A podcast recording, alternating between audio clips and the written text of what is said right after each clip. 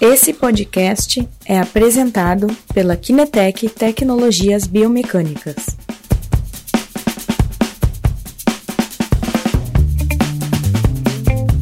Olá pessoal, tudo bem? Eu sou a Kelly Horn, estamos de novo aqui na Kinetec fazendo mais uma live, né? Nossa tradicional live de sexta-feira.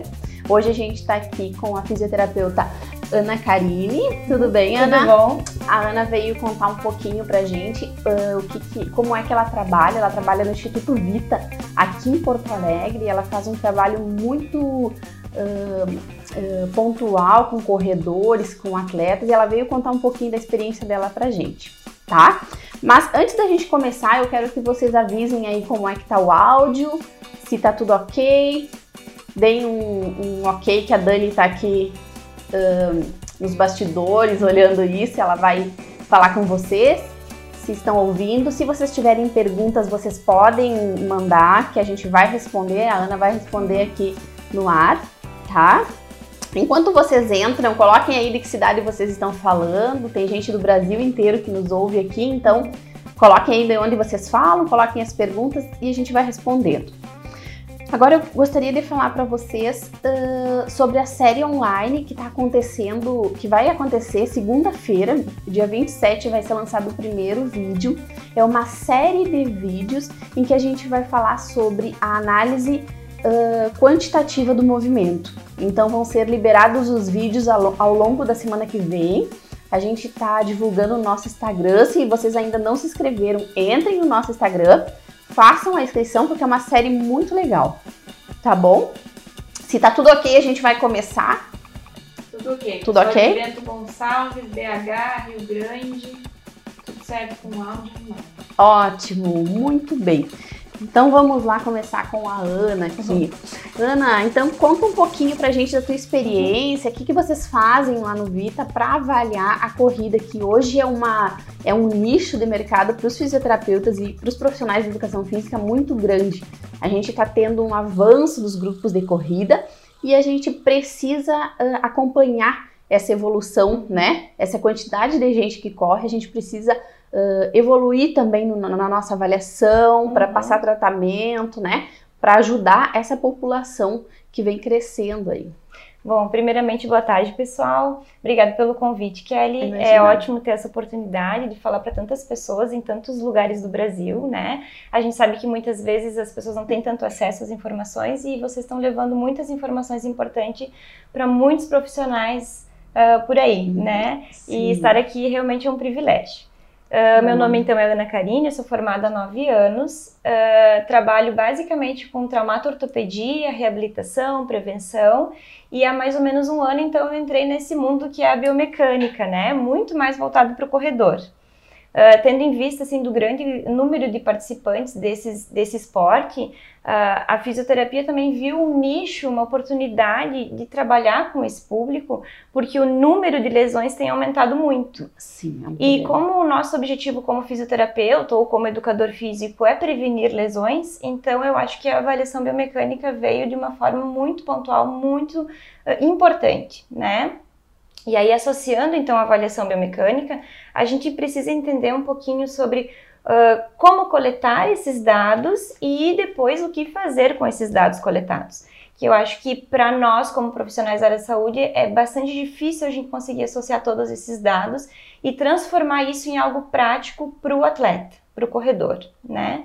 E para nós mesmos como profissionais entender um pouquinho mais como funciona o movimento. O corpo humano tem movimentos muito variados, cada um tem o seu estilo de corrida, a sua forma de se movimentar.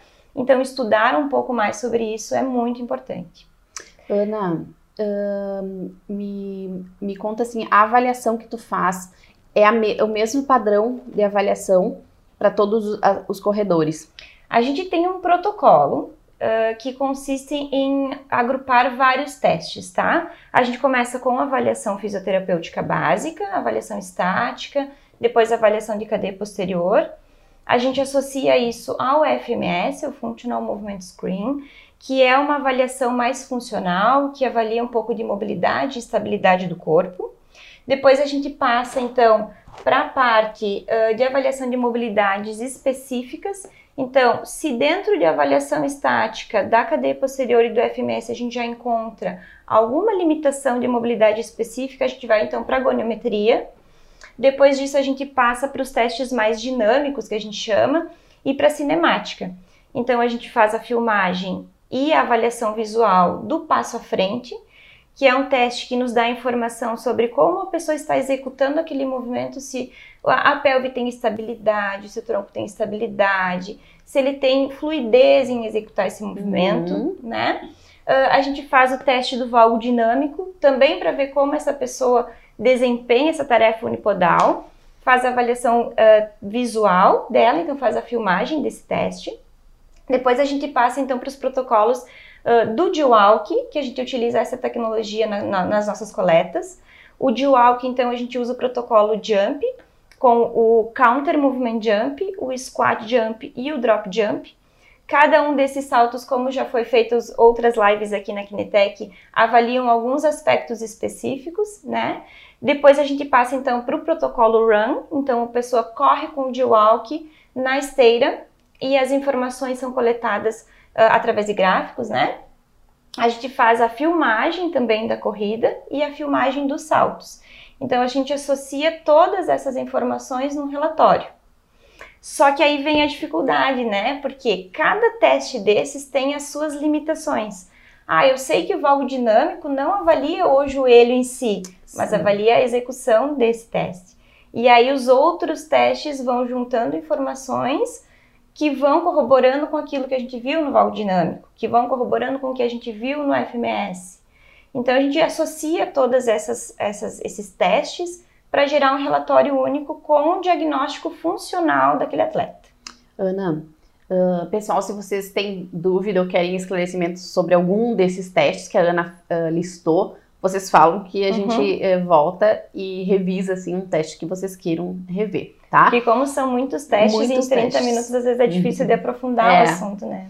Mas, Ana, vocês fazem a avaliação nesse, nesses indivíduos, todos esses testes que eles se complementam, é Sim, é isso? eles se complementam. Uh, às vezes, dependendo do tipo de atleta, se é um atleta pouco experiente, a gente faz o protocolo básico. Se é um atleta mais experiente, que corre mais velocidade ou que tem algumas características específicas, a gente faz como se fosse um preparo desse atleta. Cansa esse atleta antes de fazer a coleta. Então, ah. existem algumas pequenas variações entre um e outro, mas o protocolo básico é esse. Perfeito. E vocês viram uh, uma mudança da, do posicionamento de vocês quando vocês não faziam todas essas avaliações para agora, vocês conseguem ter mais clareza? O que, que vocês Sim. perceberam? É que antes, uh, até principalmente com a entrada da tecnologia na avaliação, uh, muitas características, muitas perguntas que a gente tinha antes, elas começam a serem uh, respondidas, né? E outras tantas começam a surgir mas com certeza o olhar em cima do atleta ou do paciente, enfim, muda muito quando a gente associa mais testes e faz não só uma avaliação qualitativa, mas quantitativa também. Tu consegue ter mais parâmetros depois para fazer um reteste e observar as reais uh, qualidades e, e uh, uh, treinamento positivo, se foi efetivo ou não. as bases para se basear, né? Os dados para basear o antes e depois são mais palpáveis. Perfeito. É, é, a importância que a gente sempre fala, né? Aqui nas, na, no conteúdo, no material da Kinetec, a importância da avaliação, né? De tu uhum. devolver isso para o cliente. Uhum. De tu devolver o que, que, o que, que tu tá avaliando ali, ele entender a importância que tem uma avaliação, né? uhum. né?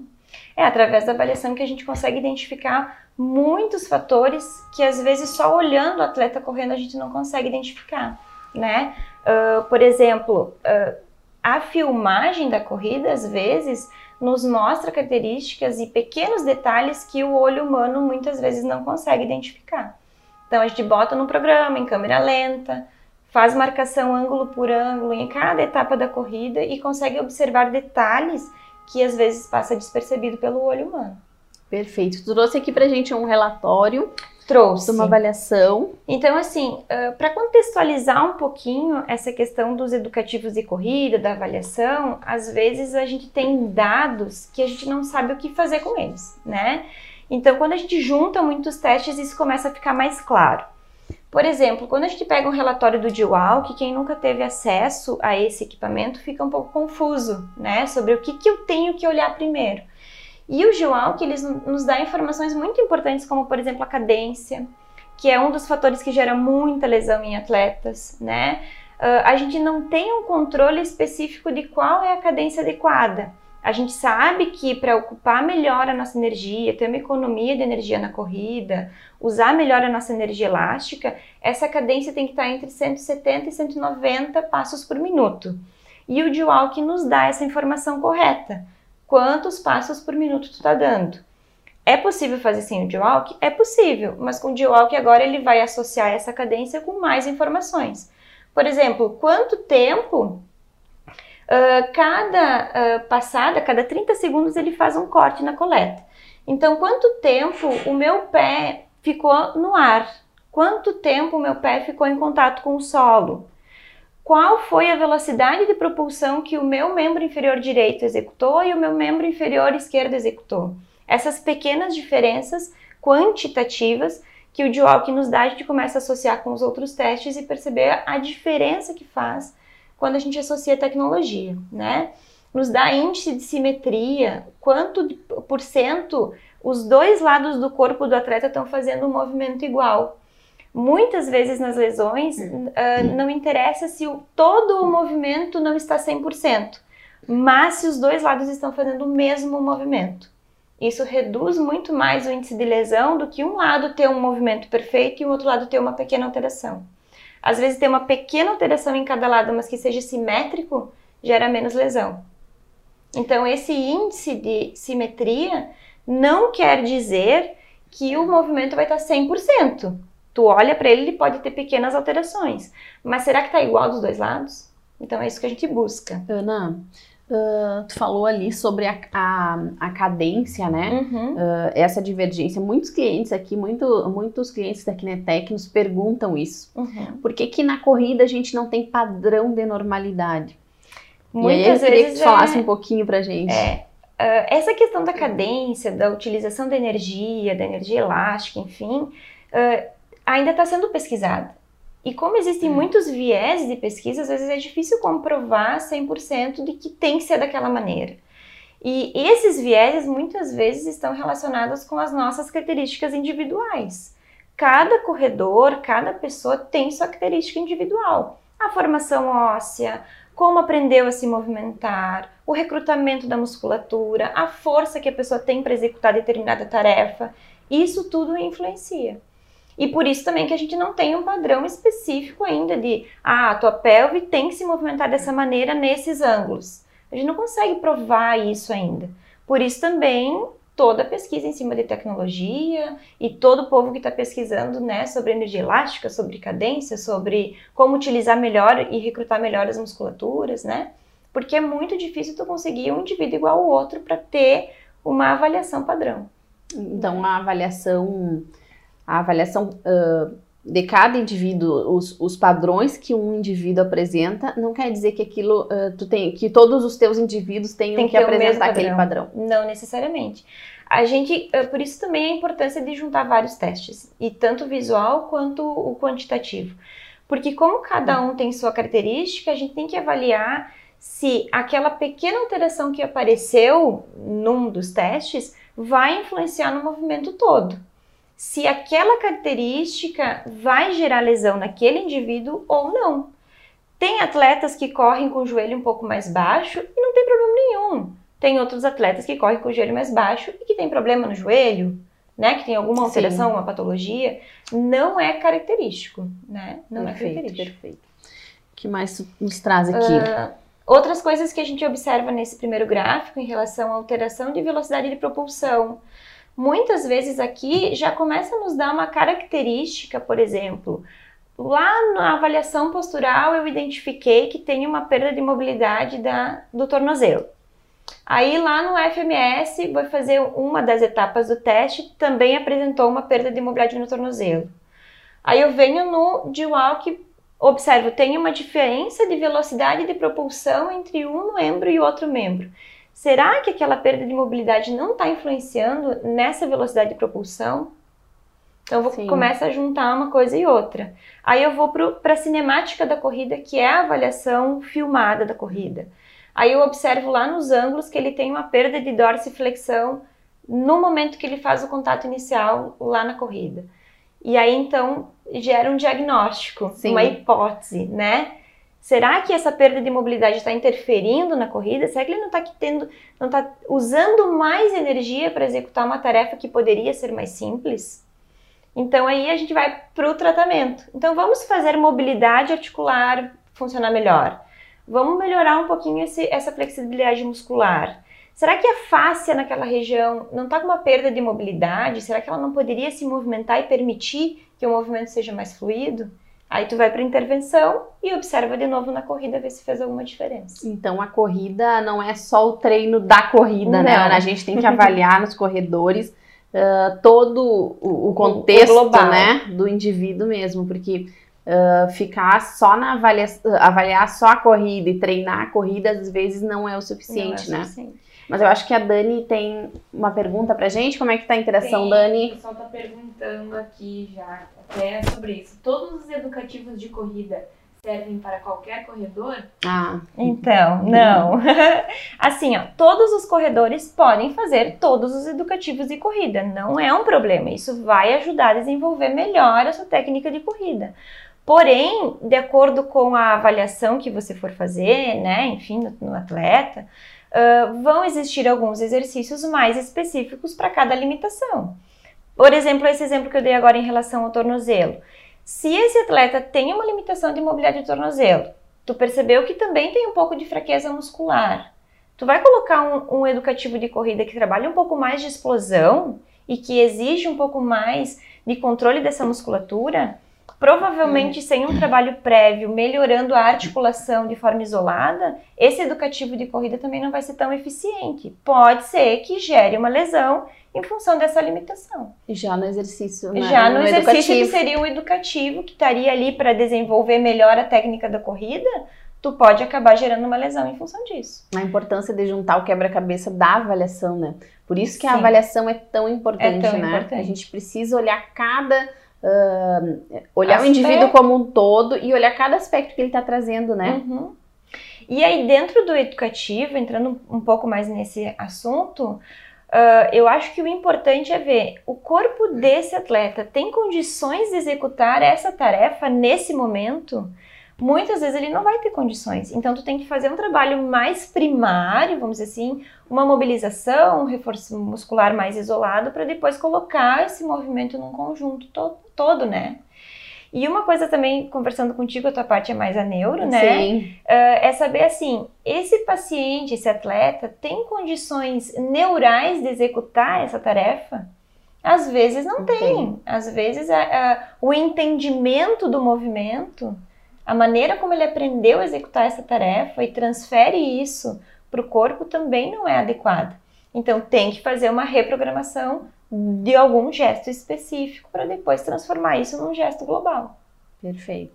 Eu acho que está respondida a, pergunta, pergunta, mas qualquer dúvida pode chamar. Temos mais perguntas aqui. Uh, a filmagem é feita com o atleta somente na esteira? Então, lá no Vita, nesse primeiro momento, a gente utiliza a esteira. Por quê? O atleta vai ter um ambiente padronizado de coleta. Então ele vai estar tá executando os movimentos sempre no mesmo local. A gente sabe que a mecânica modifica entre esteira e rua, né? Que na rua tem outras Sim. interferências. Mas como no momento a nossa coleta está sendo executada dessa maneira e a gente está observando que associando os outros Sim. protocolos, os outros testes, a gente consegue encontrar muitos, muitos dados importantes que o atleta vai ter para se desenvolver e trabalhar a gente não tem visto essa necessidade de ir para a rua fazer a coleta. Porém, já existiu a necessidade de um ou outro atleta específico ter uma queixa muito específica. Por exemplo, a minha dor acontece somente quando eu corro lomba. Vamos pegar o GeoWalk, que é um equipamento que nos dá muita informação. Vamos para a lomba, né? Ele é um equipamento que tu pode carregar para cima e para baixo sem problema nenhum. Então aí pegamos equipamentos e vamos para a lomba ver o que está acontecendo, porque que só nesse momento tu sente dor. Mas como a gente tem muitos dados e que cada teste vai completando a pergunta do outro teste, no momento a gente não tem, não tem tido essa necessidade. Mas, né, pode ser feita a coleta na rua também. A filmagem, inclusive. Tá? Perfeito. E mais? Vamos lá. a corrida sempre gera perguntas. Uhum. Pessoas que não têm a cova no pé, ocasionando uma pronação acentuada. Quais as recomendações adequadas para esse atleta? Tá. E aí a gente entra numa, numa outra questão um pouco polêmica, porque assim, quando a gente avalia o pé de forma estática, ele pode se comportar de uma maneira. E quando ele vai para a dinâmica, esses grupos musculares podem ser ativados e funcionar de uma maneira completamente diferente, né? Para isso, o ideal, no mundo ideal, seria fazer a avaliação específica dos apoios plantares. Pode ser tanto estático quanto dinâmico, né? Uh, normalmente, o que, que a gente encontra? Nesses pacientes que têm o pé mais chato, que não tem tanta estruturação no pé, a gente encontra em todos os testes que a gente avalia alguma pequena alteração. Ou um desequilíbrio muscular, ou uma questão de perda de mobilidade, ou quando vai executar um teste como salto, por exemplo, o pé entra em prono, faz um valgo de joelho e altera a coleta, altera a curva que a gente gostaria, uhum. né? Então, para esses atletas, a gente recomenda muito, primeiramente, reforçar a musculatura envolvida do pé. Todos os intrínsecos do pé, musculatura da panturrilha, tibial anterior, tibial posterior, gastrocnêmio, sólio, que são as musculaturas que estabilizam o pé. Junto com isso, junto com os exercícios de organização do pé específicos, a gente faz exercícios um pouco mais globais. Por exemplo, um agachamento com organização do apoio plantar, né? Daí trabalha um pouco mais global. E aí, depois que tu trabalha a tua estrutura específica, tu vai pensar no teu tênis. Então, que tipo de tênis o teu pé vai precisar utilizar tu vai precisar utilizar para que ele também dê um suporte junto com a tua musculatura, para que aquele pé pronado, pé chato, enfim, não vá acarretar uma sobrecarga em outras articulações como joelho e quadril.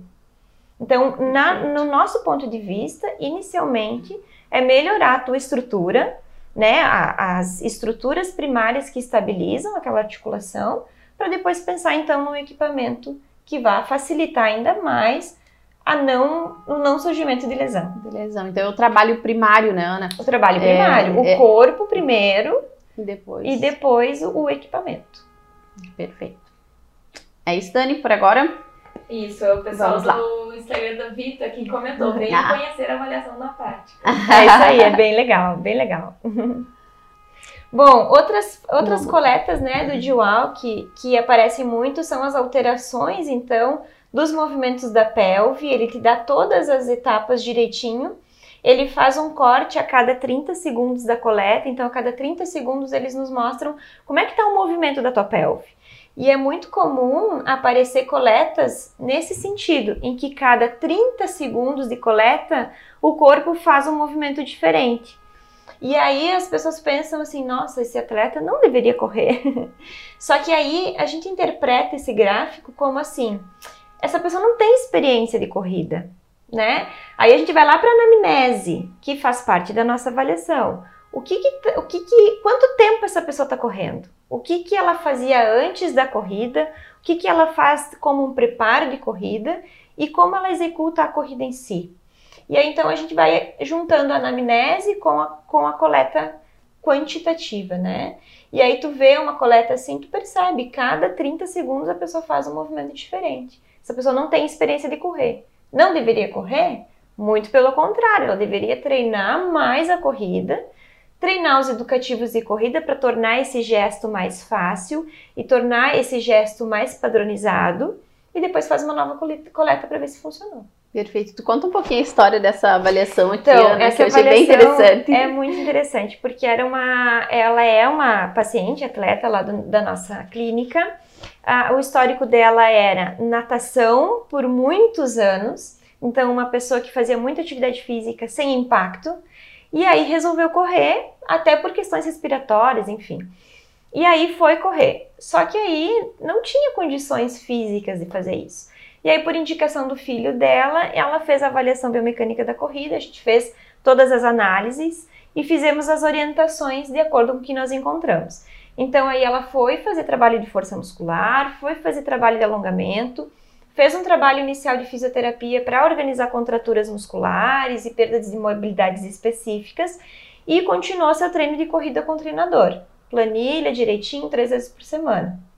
E ela se desenvolveu muito bem. O ano passado participou de uma prova de corrida é, em gramado e na categoria dela ela foi premiada, ganhou troféu. Então para nós assim foi um orgulho porque dentro das orientações que a gente deu para ela, ela seguiu direitinho e nunca teve problema com lesão.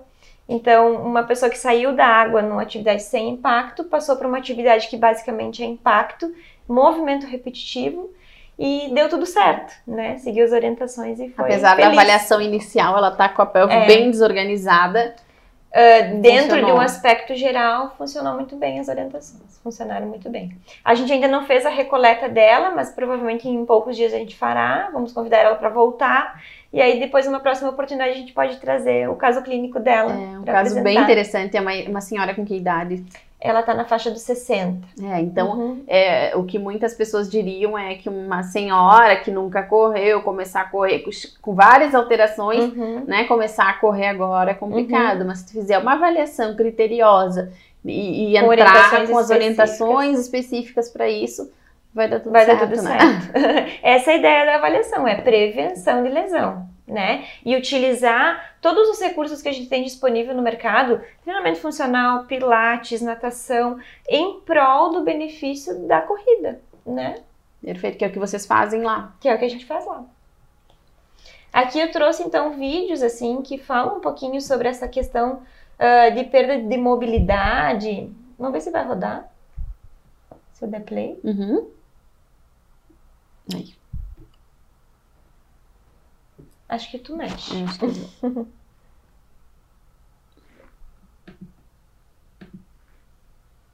Enquanto a Kelly Não. tenta acertar Pode lá. ali, eu vou ler uma pergunta aqui. O retreinamento da corrida com feedback visual para o controle da pronação excessiva pode ser utilizado? Pode. Já considerando fortalecimento e controle muscular específico das estruturas envolvidas. Sim, é uma ótima opção, porque se tu já trabalhou de forma específica a estrutura muscular que está envolvida no movimento, se tu já organizou a mobilidade, tu tá usando um tênis adequado, quando tu faz um, um retreinamento com biofeedback, tu tá olhando o que tu tá fazendo e tu consegue dar a informação que o teu cérebro precisa visualmente para transformar isso num gesto, né? Então eu acho que é super válido. Ana, o, essa vista não rodou. Não rodou? Essa aqui sim. Bom, na vista de baixo a gente vê um atleta que tem a sensação que dá é que não tem experiência motora, né? Não tem um jogo de braço adequado, não tem um jogo de pelve, tem um pouco de drop, tem uma passada curta. Nessa visão não é a mais indicada para ver a largura do passo. Mas como eu conheço esse vídeo, eu posso dizer, né? Uh, então tem várias informações nesse vídeo que nos trazem uh, já corroborando com a coleta do D-Walk, né? Então, a avaliação da filmagem, corroborando com a avaliação do D-Walk, a gente já tem muita informação para saber o que, que ela tem que trabalhar na corrida para não gerar lesão. Uh, um outro protocolo muito legal que a gente utiliza e que o Guilherme fala muito sobre isso é o JUMP, o protocolo JUMP. No jump, a gente consegue identificar quando cada grupo muscular está executando a sua tarefa. A gente não pode dizer se tem um déficit de recrutamento ou se é fraqueza muscular, mas a gente pode dizer essa musculatura está entrando quando tem que entrar ou não está entrando. E aí, junto com isso, a gente já consegue ver um pouco dessa potência que a pessoa tem em executar uma tarefa, como o salto, que a corrida são pequenos saltos, então, se ele consegue executar um salto de forma adequada, provavelmente a corrida vai ser adequada também. Então, a gente vê a altura que esse atleta está tá executando esse salto e se os grupos musculares estão entrando quando deveriam. Uh, quando a gente faz uma análise, por exemplo, do, uh, do dual, que a gente vê ali propulsão, né? A gente uhum. já consegue ver um pouco de força também. Quando a gente faz análise uh, da corrida visual, quando a gente faz o valgo dinâmico, tudo isso uh, vão gerando hipóteses sobre força muscular.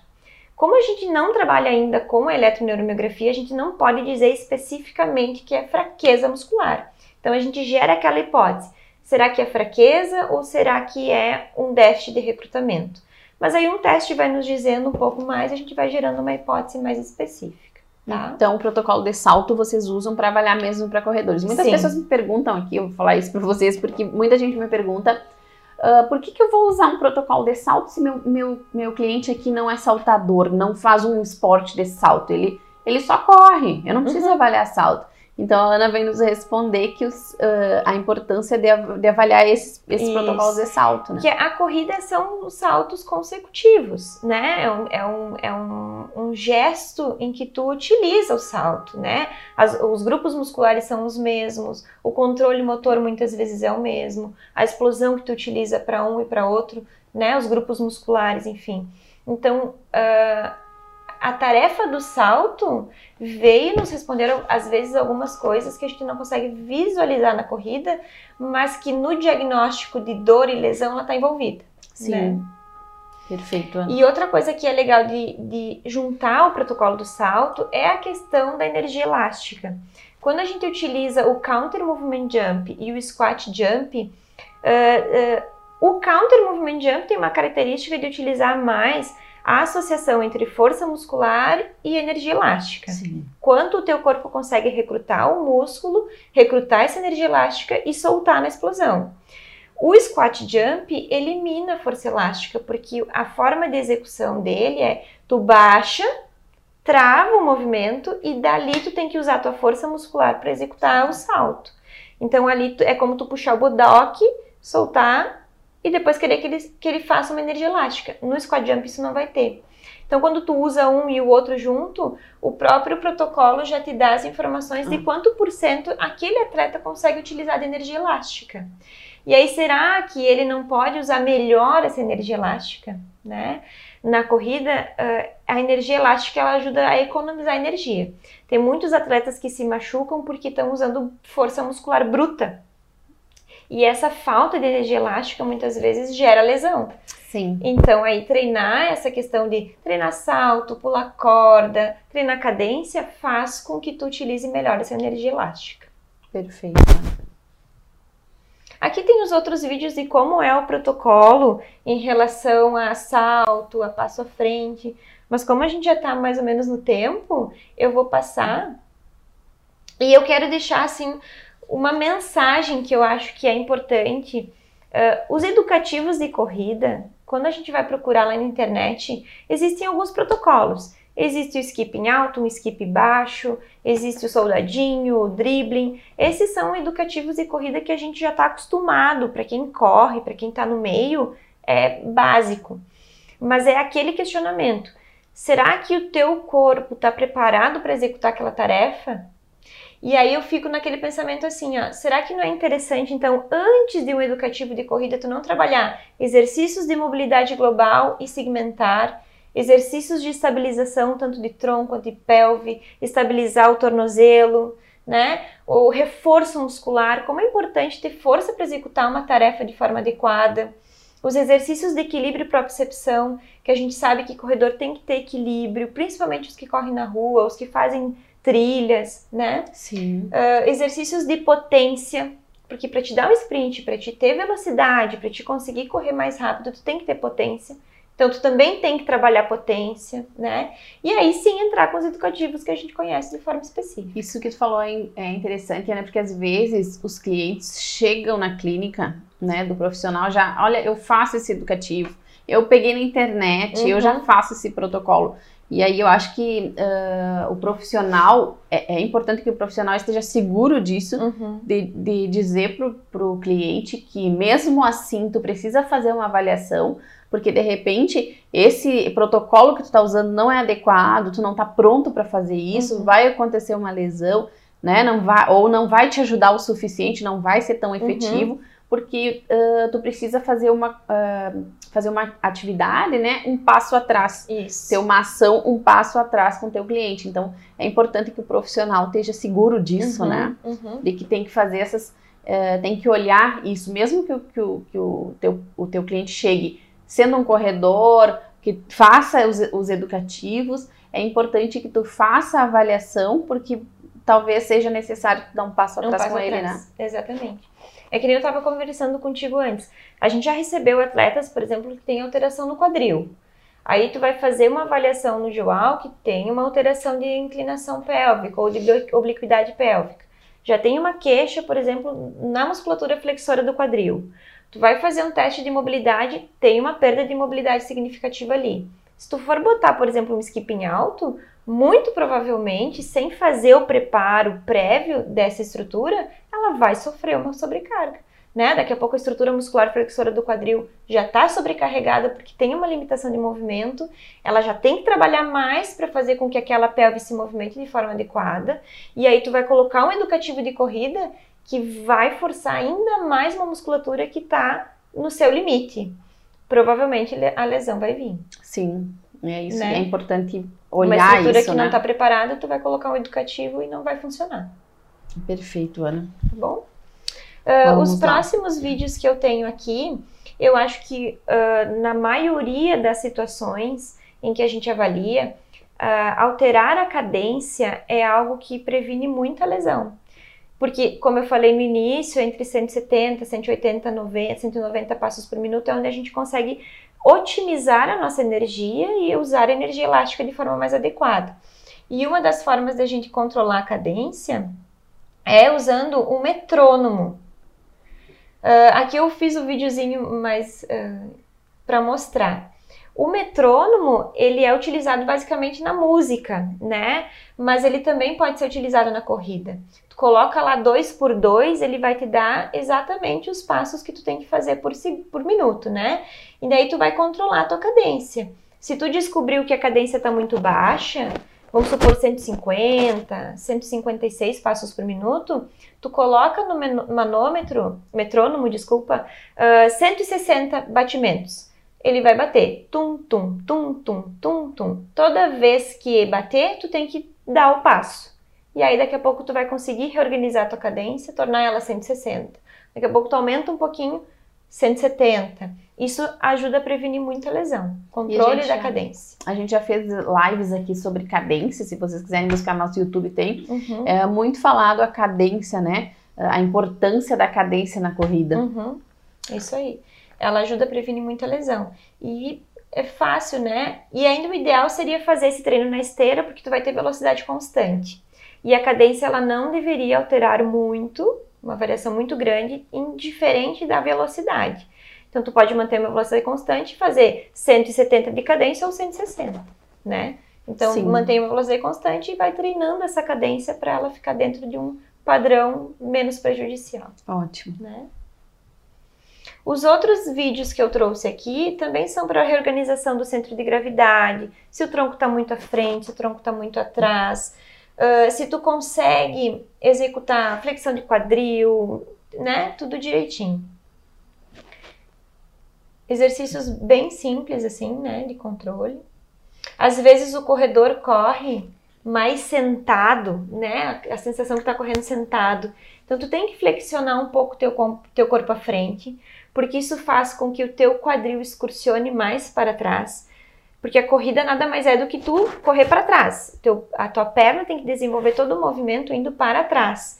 Às vezes é um pequeno ajuste de tronco, tronco, que faz com que teu quadril libere o movimento e tu consiga fazer essa propulsão mais para trás. Isso economiza energia também, isso faz com que a, o teu pé caia mais no centro de gravidade, mais na linha do teu quadril, Sim. diminua o impacto que está gerando naquela articulação, diminui o pico de pressão que volta para o teu corpo, né? Isso tudo também previne lesão. Às vezes, uma pequena modificação de tronco já vai fazer diferença nessa. Um pequeno questão. ajuste, né? A questão do olhar, né? Isso aí. Skipping alto, então, para os pacientes que precisam elevar mais os joelhos, que precisam ter mais potência nas, nas musculaturas flexoras de quadril, panturrilha.